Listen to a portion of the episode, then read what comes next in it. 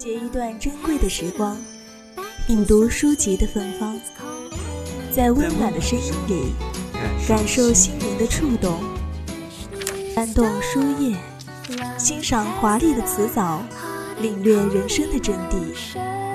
三味书屋，三味书屋，聆听有声的世界。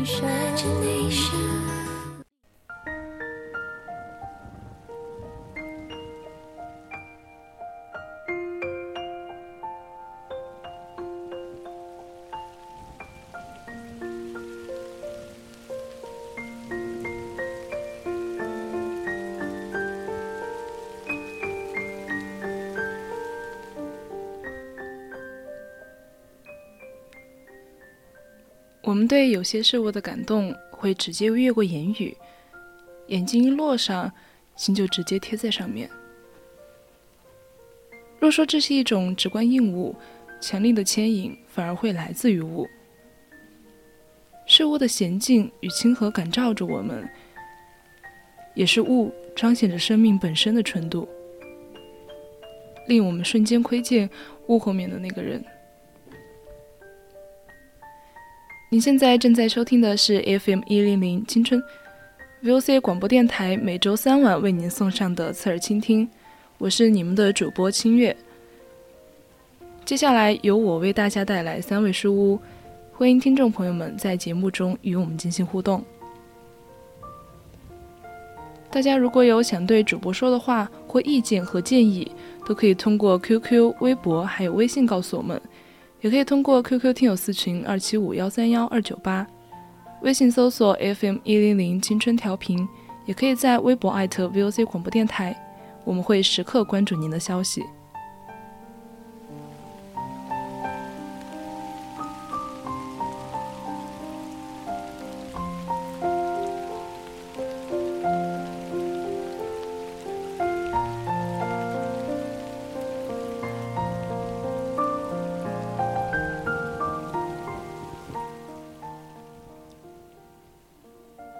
拿到志村福美的一色一生，径直翻到书后那几件作品，我便有了如下的感受。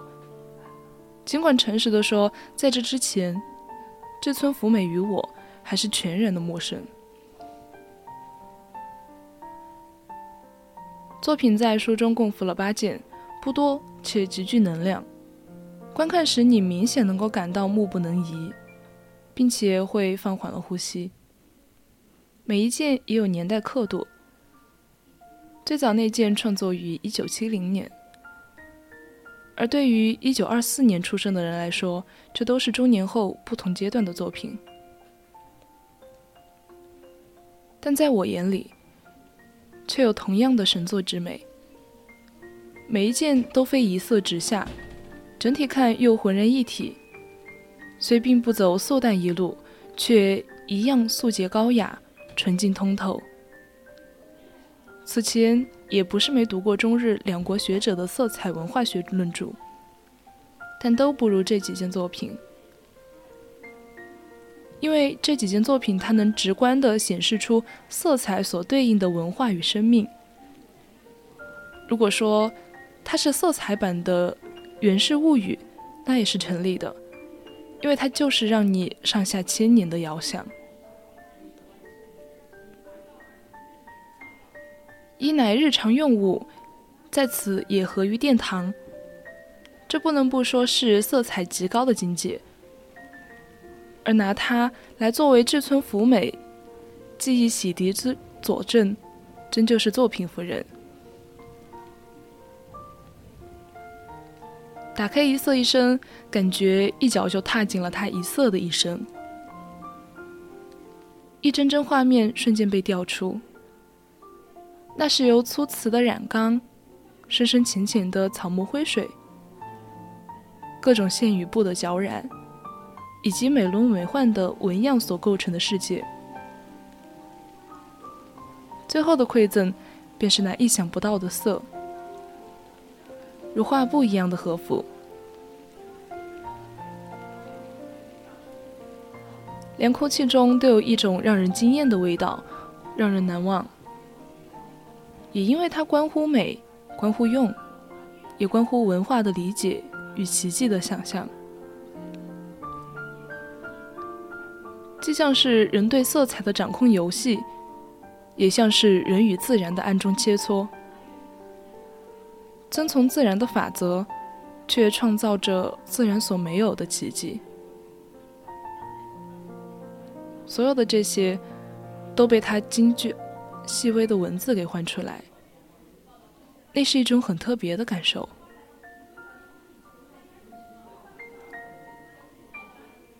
爱喜的又是，终于有一个在其内又能到于外的人，可以为你道出那些无从探知到的种种。书里口吻如此自然，六封信中第一封致友人书，便是一句工作用语。书中谈的写道，在缩坊定制的三十五厘米织布，终于做好了，现在要寄给你。带着数字刻度的工具描述，最能见出记忆的熟悉。我陡然记起曾手抄过的立修手札，其中写道：做手筒五个，其中三个加急筒角。宽度与之前所说相同。榻榻米两个，针脚以内涂漆，一如以往。务必注意材质尺寸。那也是材质尺寸的交代，一下就切进茶道大师的手下功夫。同是这把梭子，志村福美第二封信又接着说。说那只梭子之所以好用，主要不在于头缩引尾，而是在于有接头时，能够帮助你的手指顺着你的心意活动。只只读到此，我也感觉一把文字的暗梭交到了我的手中，一路带着我在这织线染织的世界中穿行。色彩在一道道工序中转换。材质从没有仅当成材质，它在志村福美的眼中是另一种活物，使万物皆活。将这六封信之于书的开场，真像是一部用意果断的纪录片，一下子就把人带到了工作现场，为你展示技艺，也可见用心计的流露。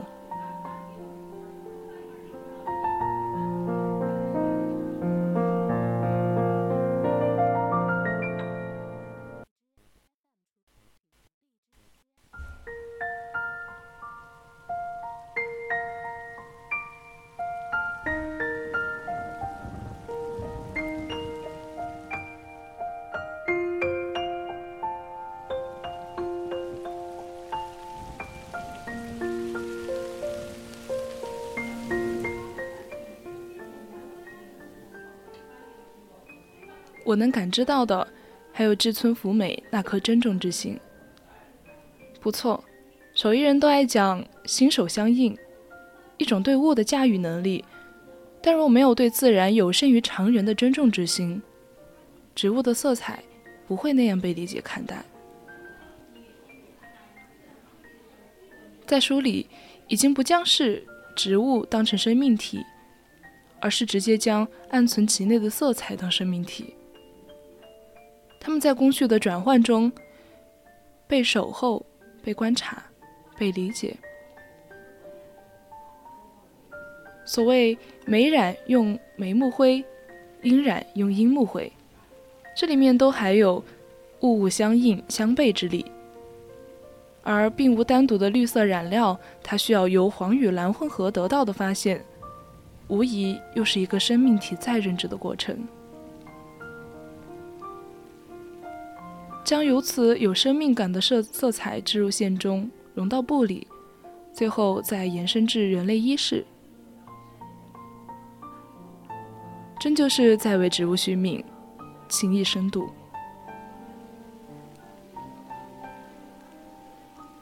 对这本书的阅读，我就是不时被这种情感打动。虽然我一直知道，日本人的色彩审美中，本身就有某种情感意味。不看别的，只看命名。所谓麝四色、蒙葱色、山吹色，都几乎要把名字与自然同一，进而表达其爱。但是，将色彩专家的论述与志村福美笔下的色彩相比，到底还是后者更能体现它作为生命体变化的层次。书中写道，在所有的红色中，没有一个色调能像苏芳那样赤裸地表现女人的正直。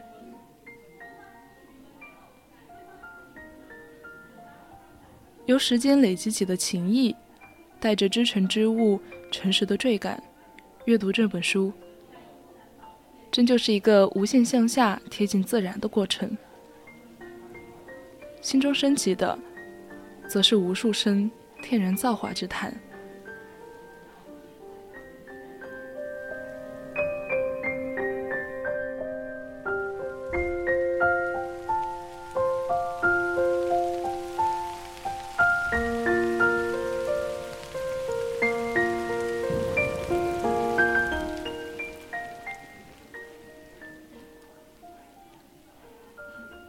至此，我们不得不回头来看“专注”二字。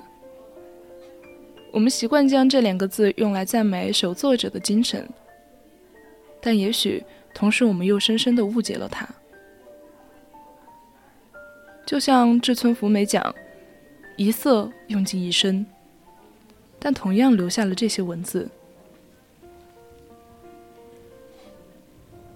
这些文字在他，是通向务实的吊桥。是物与人交流的心迹，但是与我们，却是一扇记忆之门的开启。我们在此既能感知到所有记忆的相通，也能感知记忆之上某个高远精神的牵引。如果追寻色彩真是一道极道之旅，那么志村福美向我们敞开的，也不仅是。附着在色彩上的奥秘。那么，今天的三味书屋就到这里结束了。我是主播清月，我们下期同一时间再见。